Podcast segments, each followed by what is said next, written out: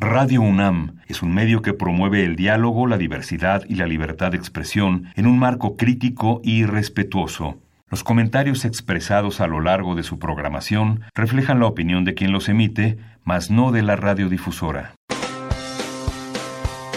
Opciones educativas. Orientación vocacional. Arte y cultura. Deporte y salud. Esto es Brújula en Mano. El primer programa de orientación educativa en la radio una producción de la Dirección General de Orientación y Atención Educativa y Radio UNAM. Comenzamos.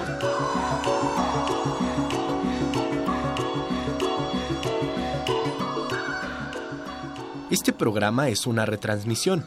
Agradecemos la comprensión y paciencia de nuestros radioescuchas ante esta contingencia. En breve estaremos de regreso al aire en vivo. Muchas, gracias.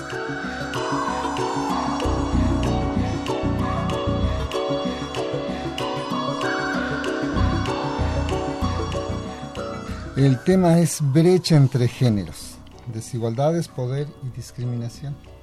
Entonces, y para ello, bueno, contamos con este, un invitado especial, el maestro Mario Fausto Gómez Lamont. Él es profesor definitivo de carrera en la Facultad de Psicología en Iztacala de la UNAM. Bienvenido. Muchas gracias por la invitación, Miguel, maestro Octavio. Muchas gracias por estar con nosotros. Eh, eh, les comento un poquito del maestro Gómez Lamont. Él es licenciado en psicología por la UNAM, eh, de la FES Iztacala. Es especialista y maestro en medicina social por la UAM Xochimilco, que Octavio tú conoces también. tiene una maestría en psicoterapia familiar sistémica por la Universidad del Valle de México. Como lo mencionó eh, eh, Octavio, es profesor definitivo en la UNAM, en la FES Iztacala, en la carrera de psicología y es responsable del colectivo de estudios de género de la FES Iztacala de la UNAM. Así que pues, es voz, voz, autorizada para hablarnos de esto, brecha entre géneros, desigualdades, poder y discriminación. Bienvenido, maestro Almont, y vamos a arrancar, Octavio. Pues sí, este, bueno, estamos, ya que andamos entrando el tema de género, eh, pues habría que ir entendiendo este concepto porque se confunde muchísimo. Claro. Eh, sexo, género y, y bueno, son conceptos que bien nos pueden ir aclarando ¿Qué, qué, qué, qué situaciones son las que definen a los seres humanos? Claro, bueno, yo creo que es un tema en el cual es importante ir definiendo, ¿no? Porque las palabras cobran acciones prácticas y políticas, ¿no? Eso tiene que ver con que género hay que entenderlo como aquella construcción social de las diferencias entre hombres y mujeres y que es una construcción cultural, es decir, lo que nos dicen eh, digamos, cómo deben ser los hombres mexicanos, cómo deben ser las mujeres mexicanas y que a su vez va a haber una disparidad o una diversidad en diferentes regiones. No es igual incluso la vestimenta de las mujeres oaxaqueñas al de las mujeres chapanecas. No es igual el de las mujeres, lo que comen las mujeres de la Ciudad de México a la Ciudad de Monterrey. Entonces estamos hablando de que género es una construcción sociocultural que nos dice lo propio de los hombres, lo propio de las mujeres y cómo se convierte en prácticas cotidianas es por medio de la educación. Y que lo que es la diferencia con el sexo es básicamente la diferencia anatómica, fisiológica de cada ser humano. ¿No? Entonces, si naces con vulva o si naces con pene, entonces, esas son las diferencias este, anatómicas, fisiológicas y que en los años 50 parecía que estaban fundadas, pero gracias a los estudios que se dieron en lo que era este, lo que era la psicología médica en ese momento, con los niños intersexuales, lograron, digamos, diferenciar pues que era una persona con una educación de género, educada como mujer, educado con hombre, cuando sus genitales al momento de llegar a la, a la pubertad cambiaban.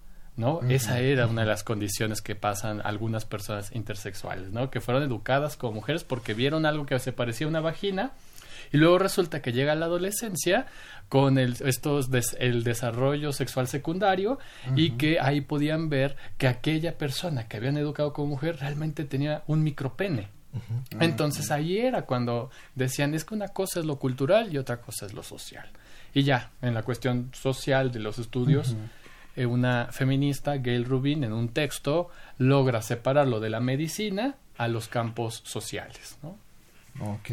Entonces eh, podremos así como muy sintéticamente eh, conocer que género es algo así como la conducta que se va adquiriendo socialmente, la forma de responder al ambiente, la forma de vivirse como persona. Así es, de hecho por eso hacemos una distinción entre identidad de género, que es lo que yo pienso sobre mi masculinidad o la feminidad, y la expresión de género, que cómo yo expreso mediante la ropa, mediante algunas pues tecnologías que le vamos a llamar de género, mi masculinidad o la feminidad. Entonces, por eso es totalmente lo que aprendemos, ¿no? Entonces, aprendiendo a ser masculinos y a ser femeninos. En esos términos podría ser. Ok. Y bien, obviamente que en, esta, en estas formas de expresión de nuestra sexualidad, podríamos decirlo así, eh, de esta masculinidad y feminidad, pues como que con el paso del tiempo se ha ido haciendo una brecha. Existe esa brecha y bueno, ¿Qué papel, este, a, qué se, refiere, se referiría uno con esto de brecha de género? De hecho, las organizaciones internacionales lo que han empezado a investigar es básicamente es si la cultura te está educando en una diferencia, esa diferencia, como lo repetí anteriormente, cobra una práctica social importante. Entonces, ante estas diferencias, lo que hacen es, es que las mujeres aportan menos cosas que los hombres. Vamos a ponerlo en ese sentido. ¿Por qué? Porque se naturaliza que como ellas, por una característica anatómica fisiológica, tienen la capacidad y la potencialidad de concebir, parir y crear vida, las asocian al lado de lo natural lo caótico, lo que no puedes controlar y, y, que es inteligible. No podemos, digamos, entender cuándo va a temblar y de qué magnitud, solamente sabemos que va a temblar. Entonces, todas las culturas han construido una idea identitaria de mujer como algo de lo caótico y nosotros los varones o construidos desde esa lógica somos racionales, tenemos la posibilidad de controlar, dominar y demás. Entonces esos atributos pasan a las leyes. Las leyes laborales, por ejemplo, decir que las prácticas de cuidado son algo de una esencia natural de las mujeres y como es algo natural, lo natural no lo pagas es algo que nace del corazón, de la bondad. Entonces se van construyendo valores, exactamente, atributos que dicen, bueno, pues es que sería algo cruel o casi antimaterno darle, darle dinero a esta mujer porque es algo que debería de, nacer en su paquete biológico. Si eso no está, entonces está enferma. De hecho, la psiquiatría interna, internó a muchas mujeres que no querían ser madres. Por ejemplo, la Castañeda es un buen ejemplo. Entonces, vemos cómo esas condiciones separan, ¿no? Y esa es una brecha, la separación de ante la diferencia dar menos por una condición o una creencia cultural de la naturaleza de hombres y de mujeres. Por eso se justifica que a las mujeres se les pague menos, que porque sus trabajos son blandos, son de cuidados y eso no debe ser, no es tan valorado como un trabajo físico fuerte como el que tendría un varón, ¿no? Entonces ahí bien, vemos las brechas, es una brecha, una diferencia que tiene un impacto a nivel de lo económico y el acceso a la educación, a la salud, al trabajo. Inclusive hasta las mismas profesiones, ¿no? Como que hay profesiones masculinizadas y profesiones feminizadas, ¿no? Claro, claro. En donde, bueno, carreras podemos pensar como enfermería, este, así como que más femenina, ¿no? Y carreras como Que las ingenierías históricamente tienen ese, ese, eh, ese, peso de decir es que ingeniería es para hombres, ¿no? Tenemos que, tenemos que cambiarlo, tenemos que trabajar en ello. Hoy, hoy estamos viviendo un paro nacional, este, un día sin mujeres, y es un, un alzar la voz de parte de las mujeres ante esta desigualdad, falta de oportunidades, eh, discriminación y violencia que sufren, sufren ellas. Hay una inequidad en la repartición del poder. ¿Qué papel juega el poder? Claro. Bueno, hay que entender que el poder es algo que se ejerce y en el momento que se ejerce genera resistencias. Eh, y eso lo dice Michel Foucault muy claro, ¿no? Entonces, en esa parte del ejercicio del poder tiene que ver con, hay que pensarlo materialmente, por ejemplo, jefes, gerentes, este, coordinadores, ese es el, ese es el ejercicio del poder. Cuando, Jefe de familia jefe de familia, exactamente, cuando hay un individuo, principalmente varón, que coordina, dirige, o sea, hay un mandato, hay, hay alguien que manda. Entonces, esos mandatos generan una serie de reglas. Esas reglas, evidentemente, nos permean en nuestra experiencia de habitar el mundo. Decir es que porque hay, hay quienes se les permiten ciertas cosas y hay quienes no. Entonces, en eso, en ese ejercicio de poder, que lo vemos en las prácticas cotidianas, hay necesariamente resistencias, ¿no? Entonces lo que están haciendo las mujeres también es como un, un tributo a mujeres del pasado que han utilizado estos medios para visibilizar, para romper esas estructuras del poder y parte de ellas tiene que ver con las protestas, las demandas, las exigencias, con estas manifestaciones que muchos dirán, ay, es que, ¿por qué tendrían que hacer eso? Es que históricamente ya se han hecho, solamente que a los varones se nos ha dado el monopolio de la violencia para poder ejercer ese tipo de acciones activistas, ¿no? Entonces, por eso causa tanta controversia, ¿no? Parece que pues tenemos un desprecio hacia la lectura académica o hacia la lectura histórica y que no entendemos por qué utilizan estos medios para visibilizar la protesta, ¿no? Sí, sí, decimos, ¿por qué es tan, tan desbordada la, violencia? ¿Por qué se comportan de esa, de esa manera? Ya quisiera ver a Miguel Hidalgo pedir por favor, sin romper, sin romper puertas, ¿no? Entonces, eh, tiene que ver con eso, principalmente, ¿no? Como, como el poder ha sido, y como lo dice Maestro Lamont, ver históricamente cómo han sido las movilizaciones de mujeres. No es algo nuevo.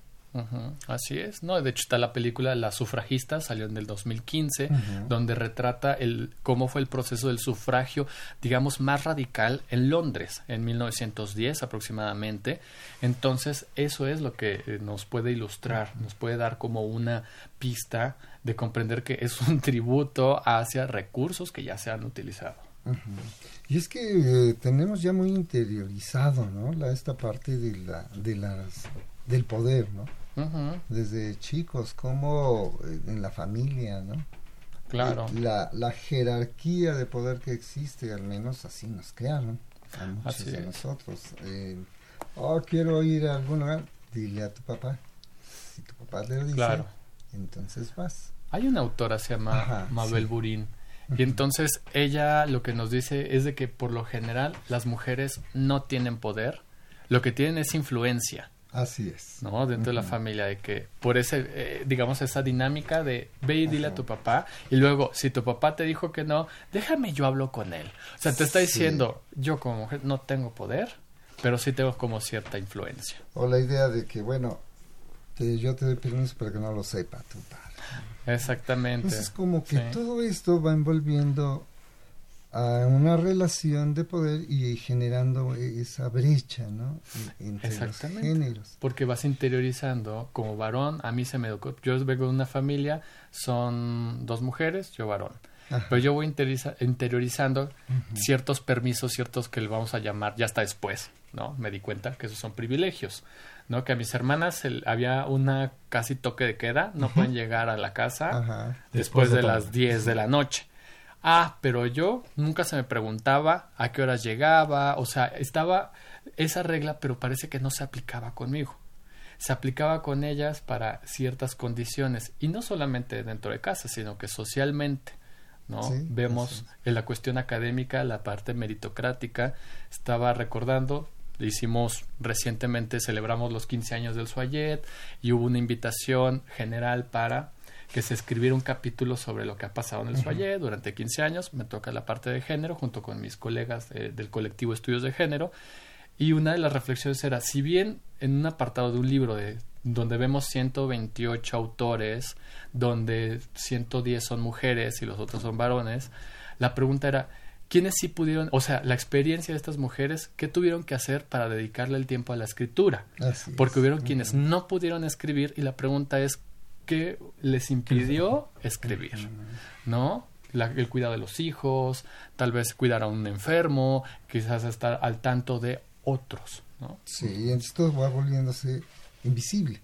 Exactamente. De ahí que ahora, bueno, en los últimos años, las mujeres en esta protesta están haciendo visible eso que está invisible.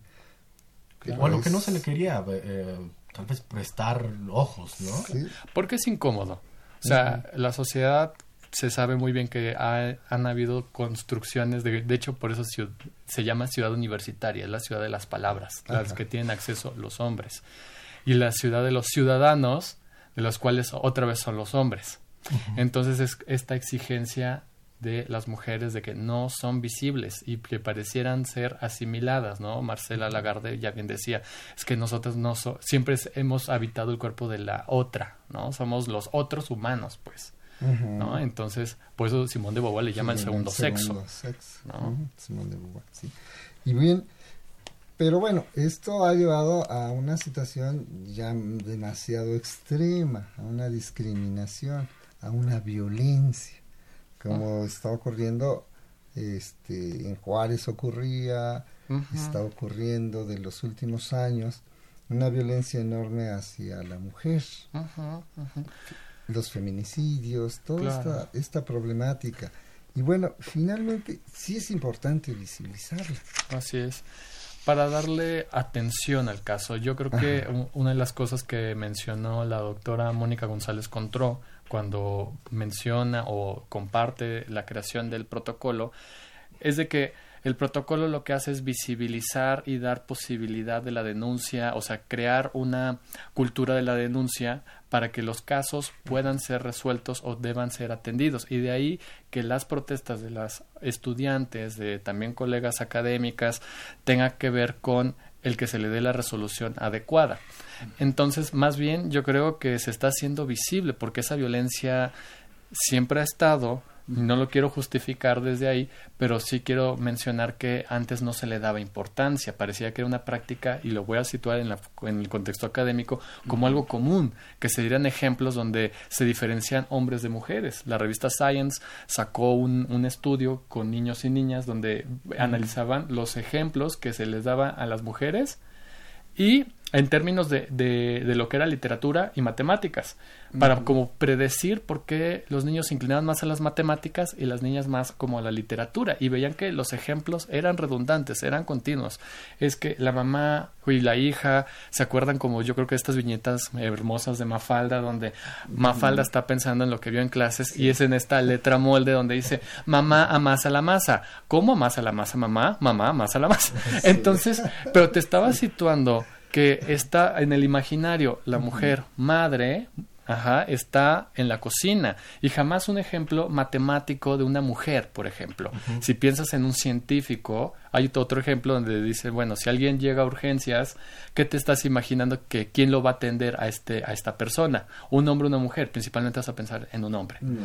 Entonces, todo eso tiene que ver con los imaginarios. Entonces, Science demostró en ese artículo que pasaba ese tipo de situaciones a nivel de lo educativo. Cómo se van diferenciando a través de imaginarios y vas construyendo tu identidad a través de todo lo que te llega. Sí, pues de hecho, ante esta, estas condiciones entendemos que el trabajo tiene que iniciar desde la familia, desde que se forma la pareja como pareja y continuando con la escuela y cambiando condiciones sociales. Claro. No quisiera leyes, dejarles leyes. una gran responsabilidad a las familias porque nos pasa Ah, mucho en terapia familiar donde pensamos que el universo se centra en Ah, la sí. familia y pareciera que ahora la culpa la tiene la familia y no vemos la estructura social que influyó y educó a esta familia de buenas a primeras, ¿no? Sí. Entonces, si bien es parte y parte, el hecho de ver a madres de familia con esta jefatura en, la- en las marchas, lo que te está indicando es un gran cambio, ¿no? Te está diciendo que ellas ya pueden hacer visible algo que antes no podía y que no era existente. Entonces ahí cuando rompes esta barrera, donde se, se deja todo en, en- en cuestión desde responsabilidad de la familia. ¿no? Cuando ya rompes y tú dices, es que ahí está esta mamá, ¿no? Ella está diciendo, a mis hijas afortunadamente no las han matado, pero yo estoy aquí porque tengo que visibilizar que no quiero que les pase eso. Y les quiero educar de forma diferente, ¿no? De que no sean complacientes, que no vean estos imaginarios de precisamente de, de, las princesas Disney que han sido totalmente vapuleados por todas partes, pero siguen ahí porque son resistentes, ¿no? Es una cultura que es difícil de acabar. Un poquito es el fomento al, al, al amor romántico, ¿no? Así es, ¿no? Sí, el, así, el, amor romántico. Donde la mujer es ese objeto bello, precioso, hay que conquistar. Ese objeto, ¿no? Nuevamente sí. con esa idea, ¿no? De ponerlas en un lugar de valor, de, cambio. ¿no? El incremento de esa, esa interiorización de verla como un objeto y que se puede usar, se puede tomar, se puede Así tirar. Es. Este... Y lo puedes desechar cuando tú lo desees, ¿no? ¿no?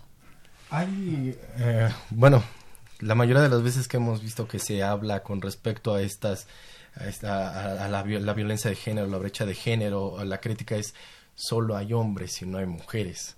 Eh, eh, en, en, este programa, por el paro que tenemos, solamente nos encontramos hombres y, uh -huh, y no uh -huh. mujeres quisiera que habláramos un poco más, maestro Lamont, con respecto a qué se tiene que hacer para erradicar, tal vez erradicarlo, algunos me dicen, es que está muy difícil, para disminuir claro. esta, esta violencia, esta discriminación de género. Claro. Los hombres, a, a, una canción que, que pusieron nuestros amigos del primer movimiento antes de que entráramos, que dice, es que los hombres no saben qué hacer. ¿Qué hacemos? Creo que um, había en redes sociales, se había esparcido como esta recomendación, ¿no? Uh -huh. Que, porque también iban, de, de, de, cuando estaba llegando para acá estaba reflexionando, sí, pero vamos a estar puros hombres, ¿no? Pero tiene toda una intención, o sea, no, no es porque no reconozcamos el trabajo de las mujeres, sino que reconociendo el paro, nosotros uh -huh. estamos visibilizando que sin ellas hay una pérdida también económica de trabajos, o sea, esa es la intención del paro. Ahora, otro de los elementos es de que hablemos de la masculinidad, pero desde las propuestas feministas, porque lo contrario se cae en una cuestión de ahora vamos a trabajar los masculinismos y vamos a exaltar otra vez la parte uh -huh. masculina, sin una crítica. Entonces aquí más bien es visibilizar que hemos tenido privilegios, son históricos, son culturales y que tenemos que desmontar estas prácticas machistas que para no redundarlo como si fuera explicativo en sí mismo, que dices machismo y ahí parece que ya entendemos todo lo que es el machismo, que es ese ejercicio del poder eh, disfrazado en chistes, comentarios, ejemplos, eh, prácticas como por ejemplo el no poner digamos, en un artículo académico o en un ensayo a mi compañera, el no reconocer el esfuerzo que está uh -huh. teniendo mi compañera, que puede ser tal vez mi madre, que todo el ejercicio de cuidados, prácticas que tiene ella, el de mis hermanas. Entonces tiene que ver con todos esos elementos, ¿no? De ahora entrarle nosotros al campo de las prácticas domésticas, el reconocer que nuestra responsabilidad, las paternidades, el reconocer que estamos ejerciendo de alguna manera estas violencias que no se quedan solamente en expresiones, sino en actos muy concretos, como por ejemplo en la medicina. Yo doy clases para la Facultad de Medicina, en la especialidad de Medicina Familiar, soy profesor invitado y me doy cuenta cómo tratan a las estudiantes que son también médicas. Y hay una diferencia sustancial en que el, le llamo el fenómeno señorita o sea, tú ves a un doctor y le dices a un hombre, ahí está otra vez mi imaginario, sí. tú lo ves y inmediatamente dices, doctor, doctor, pero ves a la médica y le dices señorita, señorita, ¿no?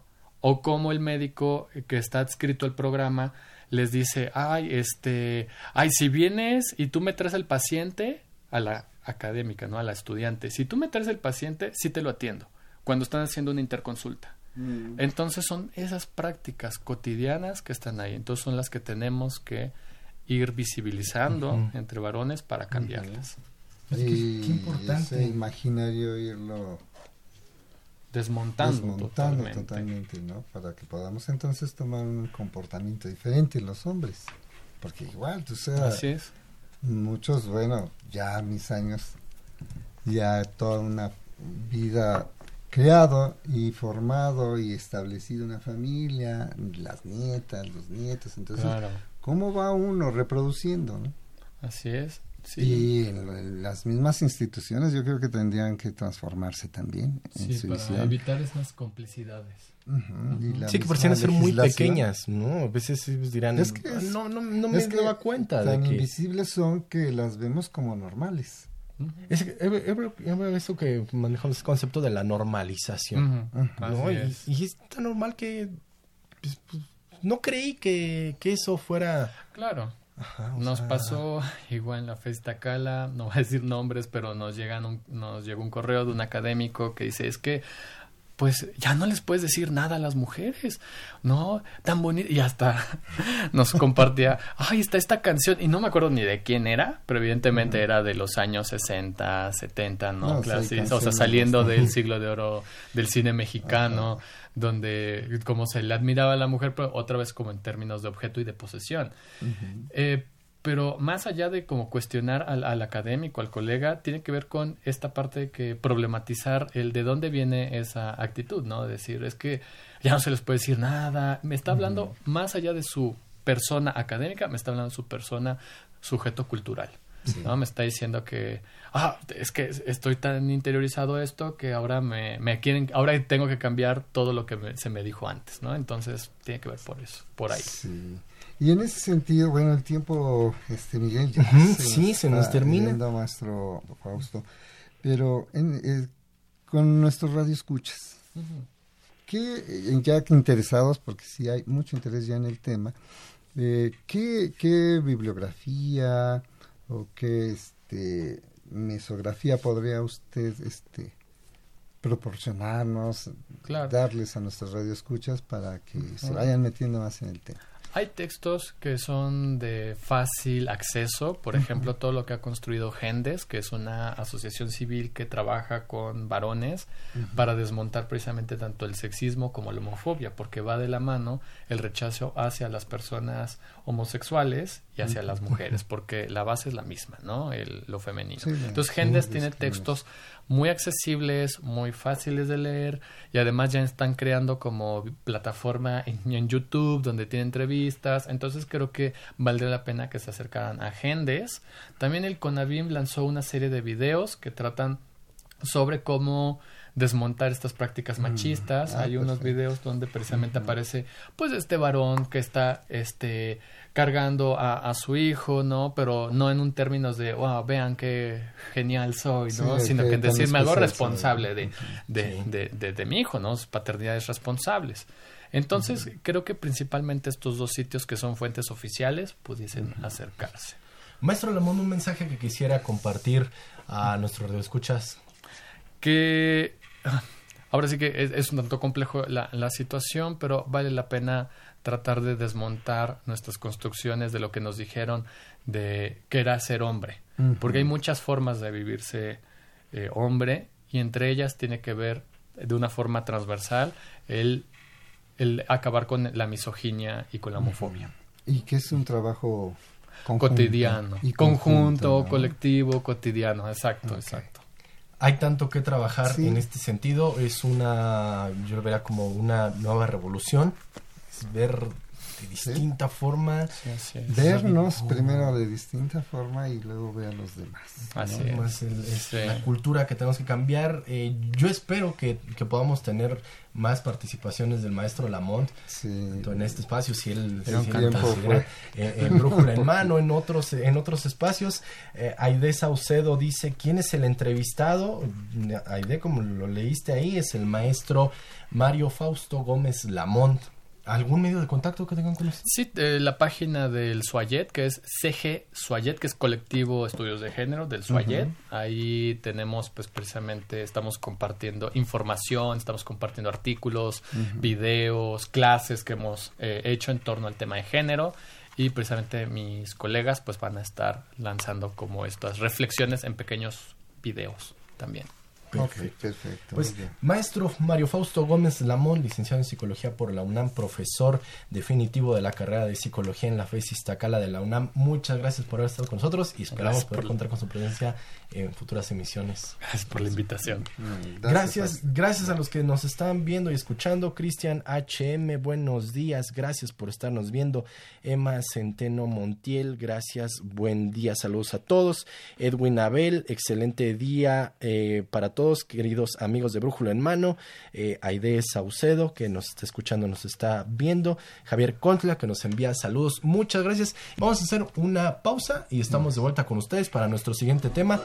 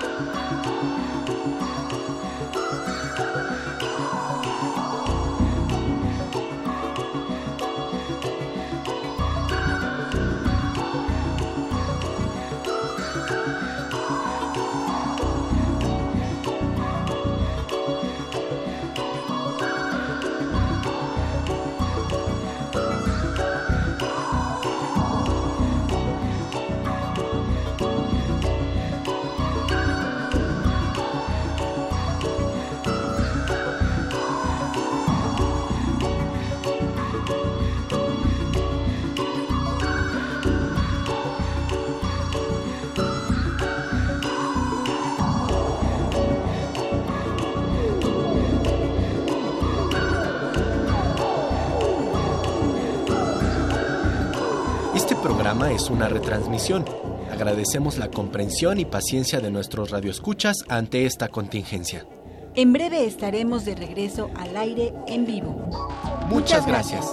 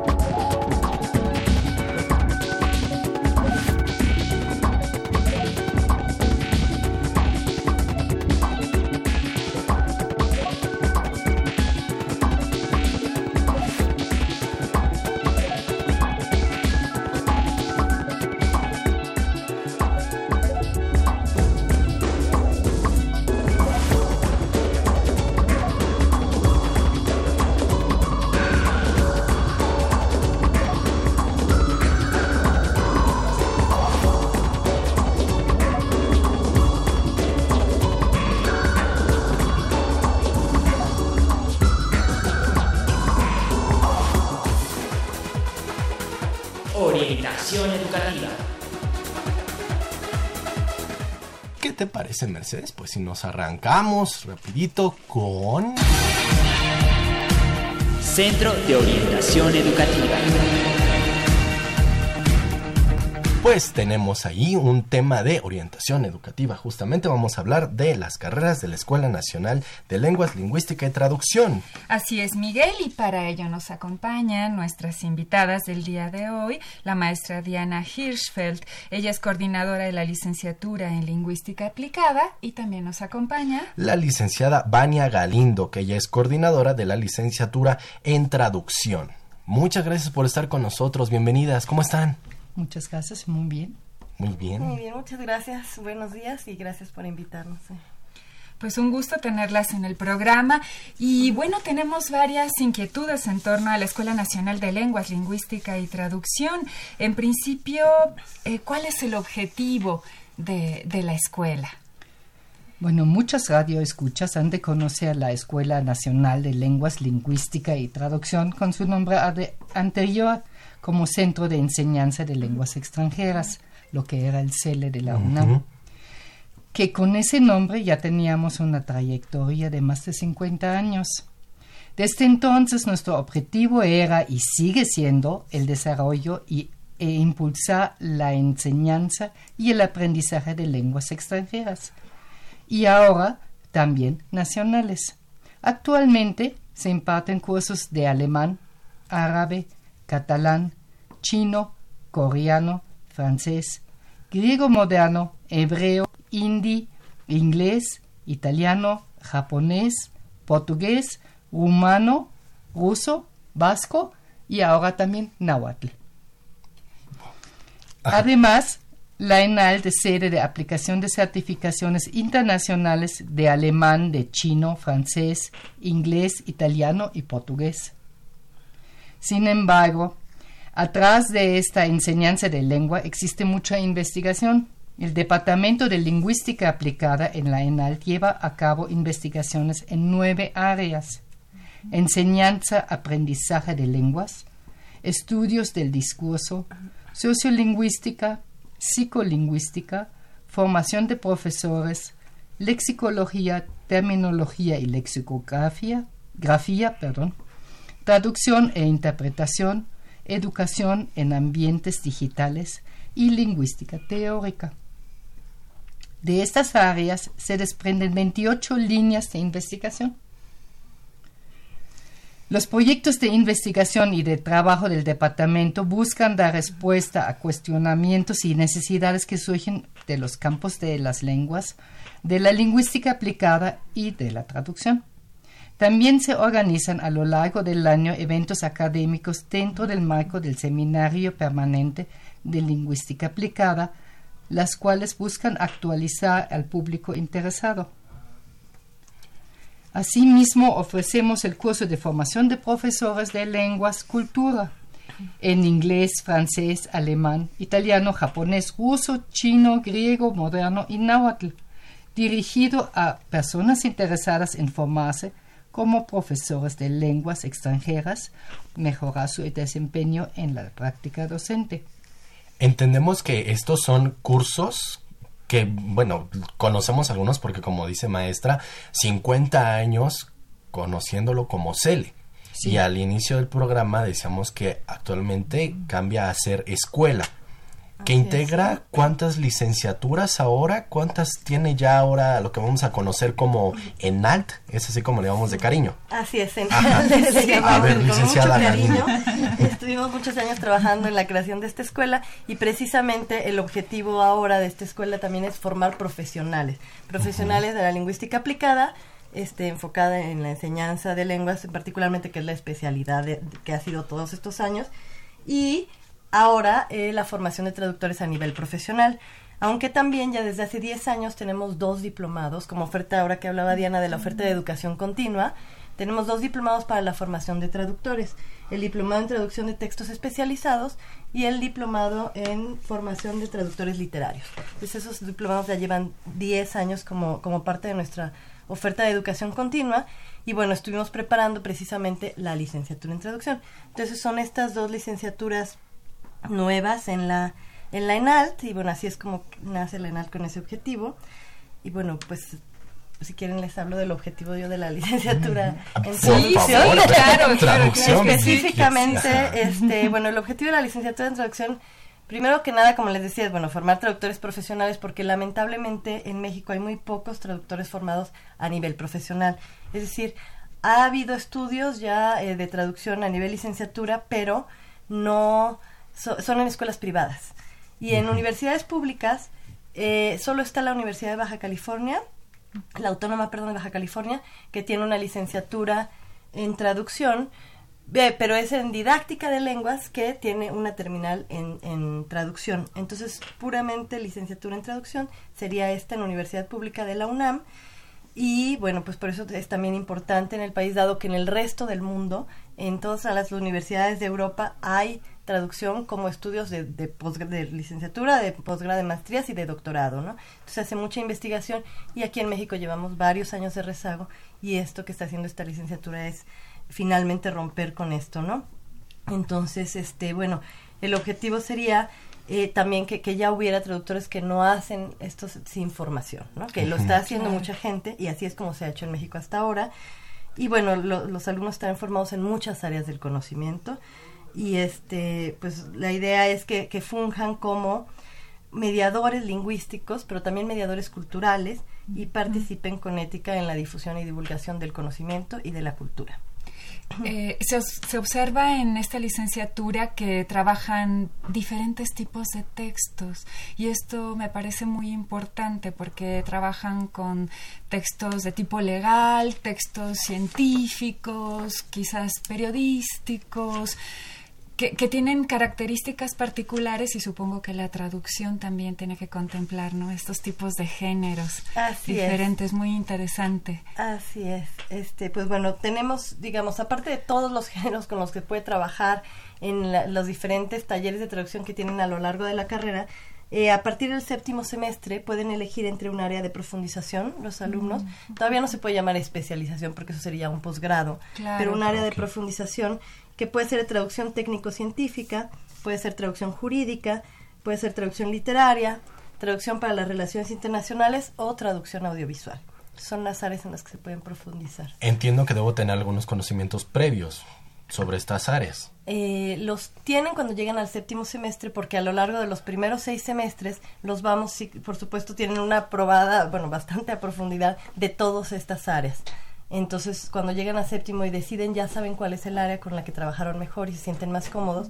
De todas maneras, en el mercado laboral, digamos, ellos van a poder trabajar en cualquiera de estas áreas a nivel profesional, ¿no? No, no especializado todavía. Este, sí. y, digamos, se, elegiría un, un idioma para trabajar sobre ese, la traducción y además aprender otros. ¿Cómo sería esta parte? Todos los alumnos entran con inglés como primera, de segunda lengua de trabajo. Entonces el español es la primera lengua de trabajo, le llamamos lengua A. Entonces, bueno, tienen que estar realmente muy preparados en español, eh, porque es finalmente la lengua a la que van a traducir. Luego, entonces hay varias materias, les tienen que usar el español finalmente porque van a estudiar mucho español. Eh, luego, la, como lengua B, tienen el inglés, todos, todos. Y eso es porque, bueno, hicimos una encuesta, eh, una encuesta nacional. Y eh, realmente el inglés, pues es, es de donde más se traduce en todas estas áreas que acabo de mencionar. O sea, no importa si es audiovisual, científica, jurídica, de relaciones internacionales, la primera lengua que se necesita este es el inglés. Entonces, bueno, ahí aseguramos, digamos, la parte profesional. Sí. Y después, entonces ya todos tienen que entrar con un nivel intermedio avanzado de inglés. Y después eh, aprenden otra lengua en la carrera a partir del segundo semestre de la carrera empiezan con una lengua C, que también va a ser una lengua de trabajo, y pueden elegir entre alemán, chino mandarín, francés, italiano y portugués. Es una de esas lenguas y la van a trabajar como lengua, pero también ya en taller de traducción a partir del cuarto semestre. Mm. Cuando ya llevan un año estudiando la lengua, empiezan a tallerearla. Este, ¿Estos idiomas que estamos mencionando es para ambas licenciaturas o únicamente para Funciona diferente. Ah, ok, ok, de acuerdo. Entonces, eh, amigos, así que, a ver, y también es parte de lo que tienen que ustedes poner atención en lo que requieren para, para incorporarse, para ingresar a las licenciaturas, en este caso de traducción. Así es. Lenguaje C. Lenguas A, B, y C a es el español. Eh, digamos, ahí lo que esperamos es que les guste mucho el español, que quieran trabajar también con su lengua y que tengan mucha curiosidad por, por saber de su propia lengua.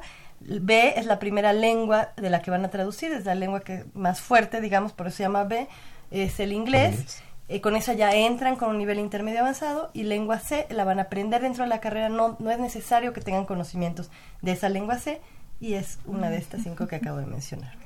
Perfecto. En el caso de la licenciatura en lingüística aplicada, eh, maestra Hersfeld, ¿cuáles son los, este, los requisitos de ingreso? ¿Qué es lo que debe contar el muchacho para que vaya tomando, tomando nota o la chica que quisiera incorporarse? Nosotros ofrecemos la licenciatura en tres idiomas, en alemán, en francés y en inglés. Entonces, claro, obviamente la mayoría de los alumnos vienen para inglés, pero también ahorita tenemos la licenciatura abierta en francés y, por ejemplo, ahorita un candidato para alemán está haciendo el examen en este momento. Oh, Esperamos que pronto entonces tenemos también en alemán.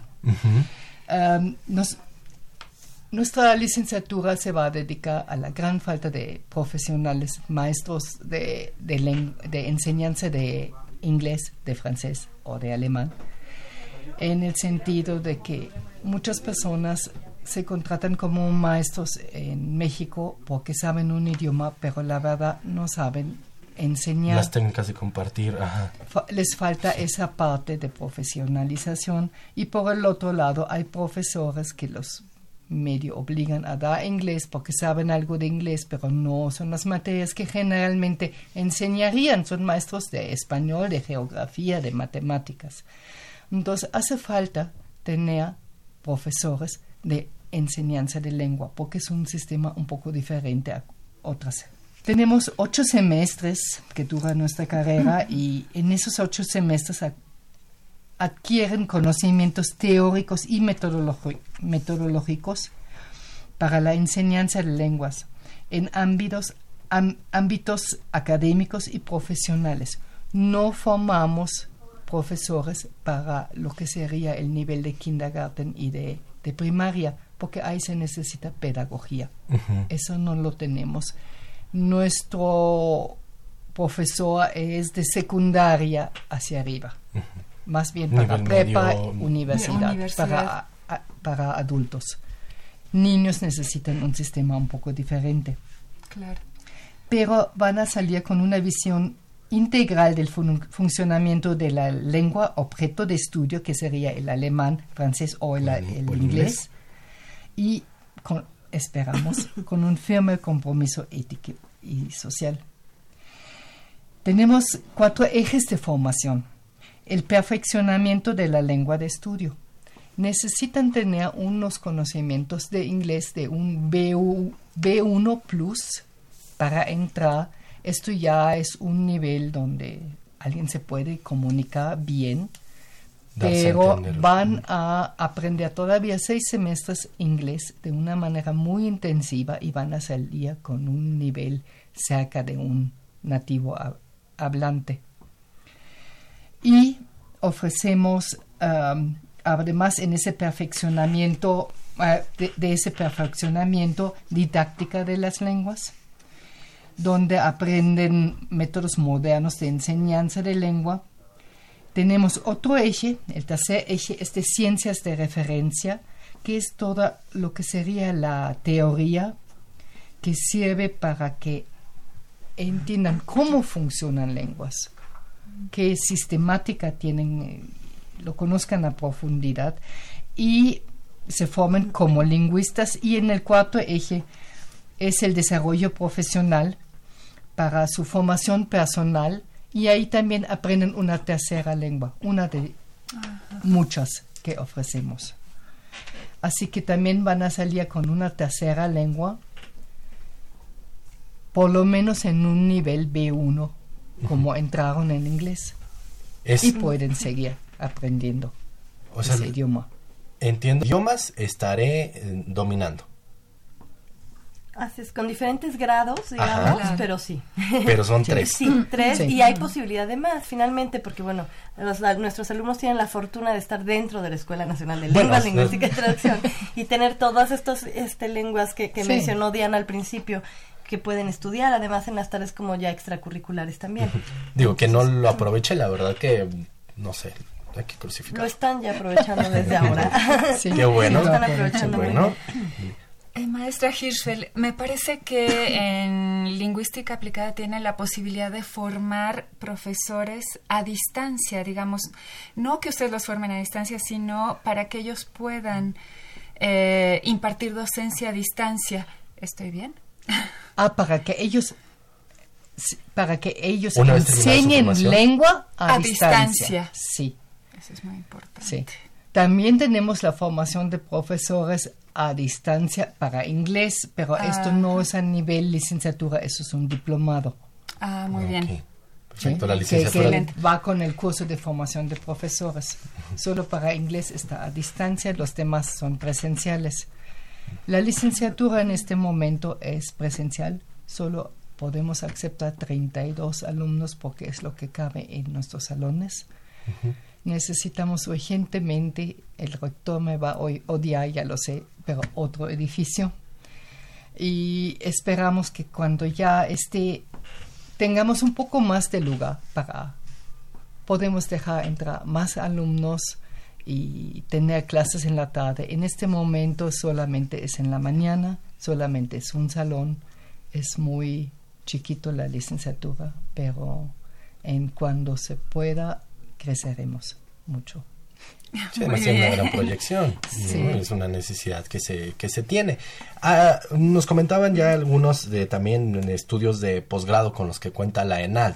Nada más nos podrían mencionar nuevamente cuáles son estos.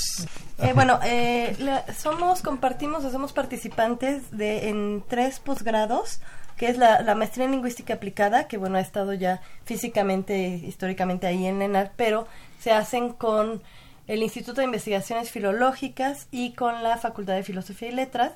También están la licenciatura en Lingüística Hispánica y el doctorado en Lingüística, pero se hacen, digamos, somos el, la ENALT ahora es participante con estas otras dos entidades de estos posgrados. Aquí me surge esta, esta duda. Eh, ustedes ya tienen posgrados. Eh, ¿Cuánto faltaría para, para llegar a ser una facultad? Más o menos o qué faltaría pues en realidad cuando se hizo la transición este tiene el camino es así no o sea primero es escuela y después es facultad. Y en realidad cumple pues ya con los requisitos de una facultad desde que se cambió a escuela dado que se hace pues está la parte docencia investigación y difusión que digamos serían las tres áreas muy desarrolladas. Ahí estamos participando de un doctorado la maestría en traducción está hecha y muy aprobada por muchos consejos ya, pero ahora está detenida justamente como decía Diana por falta de espacios, pero este tenemos sí mucha proyección todavía y en algún momento claro que se pedirá el cambio de estatus nuevamente, bueno, supongo que se pedirá. Seguro que no este, faltará mucho el cambio de estatus. Llevan paso a paso. Pero bueno, paso a paso. Apenas van dos años y nos sentimos como que fue ayer. sí.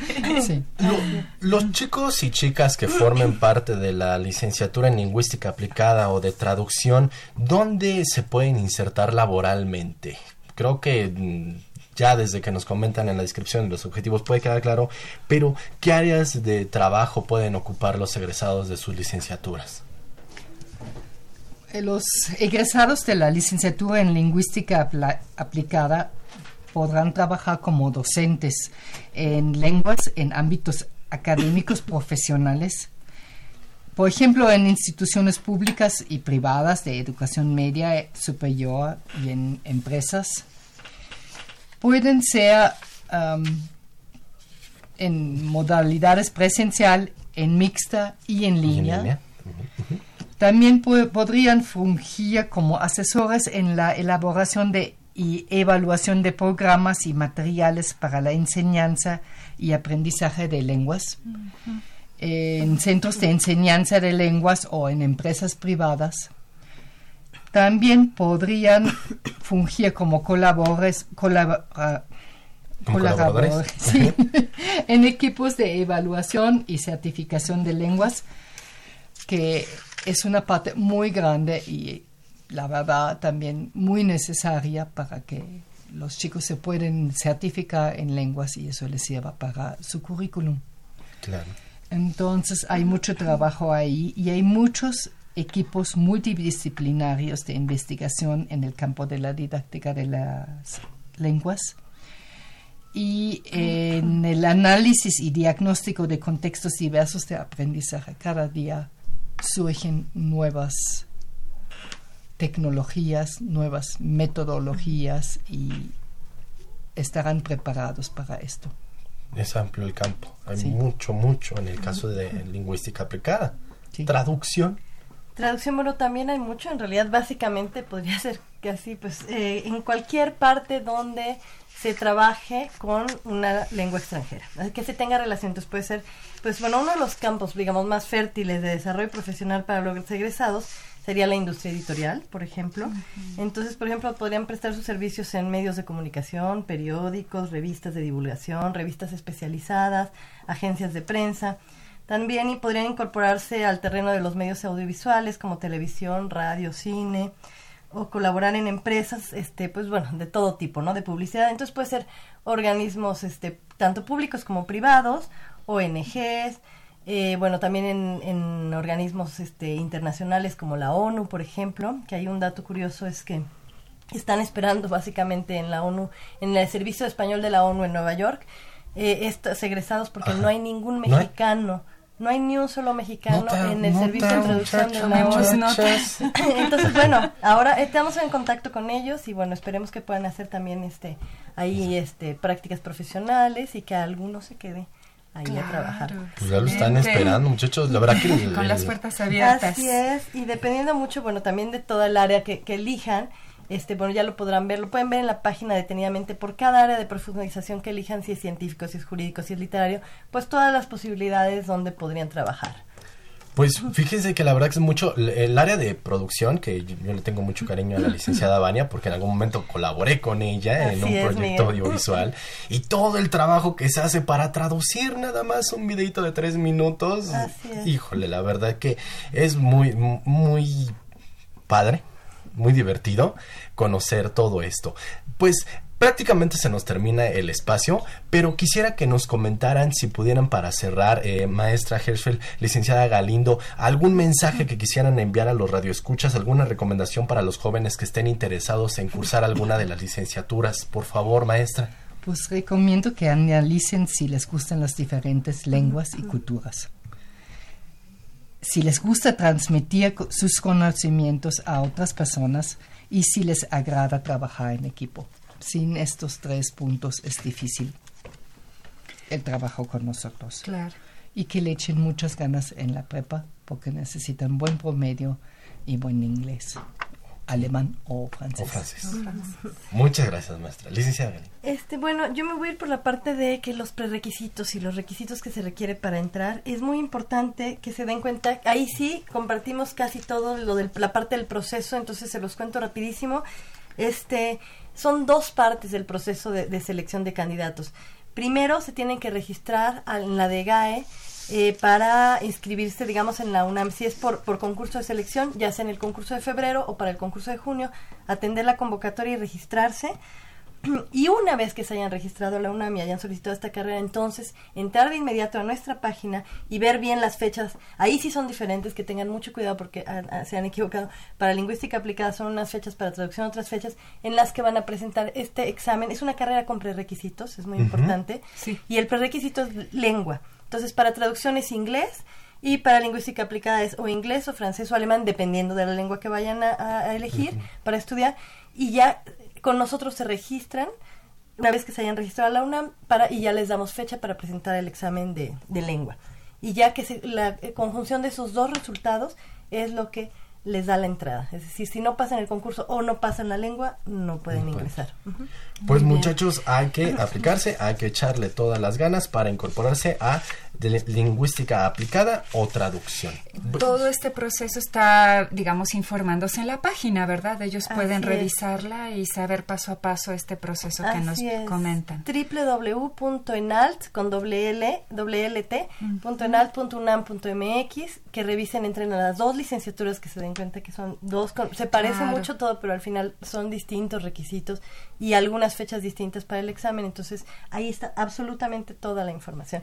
Y bueno, pues nosotros les recordamos que tenemos una cita el próximo lunes en punto de las 10 de la mañana porque tenemos más temas, más temas sobre orientación educativa y sobre la Bolsa Universitaria de Trabajo. Yo quiero agradecer en los controles técnicos a mi queridísima Socorro Montes en la producción y locución. Estuvieron en este Marina Estrella, Aura Carpio, Fran Orozco y en la realización estuvo Saúl Rodríguez Montante. De los micrófonos se despiden Mercedes Anoto y Miguel González. Por favor, sea feliz.